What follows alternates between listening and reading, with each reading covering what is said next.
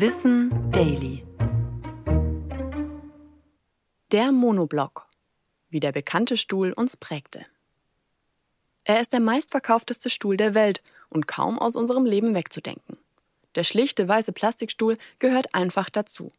Manche finden ihn unfassbar hässlich, für andere ist der sogenannte Monoblock genial. Vor allem ist er eines, billig. Doch seine erfolgreiche Geschichte begann eigentlich anders. Der Franzose Henri Maisonnet gilt als der Erfinder dieses Plastikstuhls. Seine Vision war es zwar, einen Stuhl für die Massen zu schaffen, aber einen hochwertigen. Deswegen wurde der Monoblock zu Werbezwecken edel inszeniert und mit Menschen in weißen Smokings am Pool abgelichtet. Er konnte allerdings kein Patent anmelden. Der Grund? Man könne ein Produktionsverfahren nicht schützen. Denn genau darum geht es beim Monoblock, der in einem Stück gefertigt wird.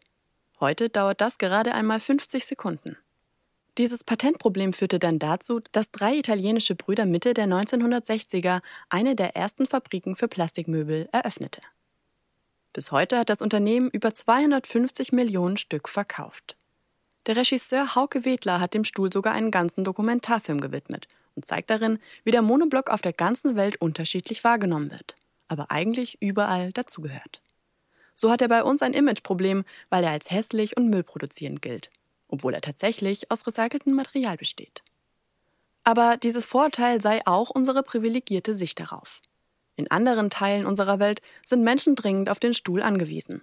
Und in Uganda beispielsweise werden aus dem Monoblock sogar Rollstühle für Menschen gebaut, die sich sonst nie einen leisten könnten. Ich bin Anna Germeck und das war Wissen Daily, produziert von Schönlein Media.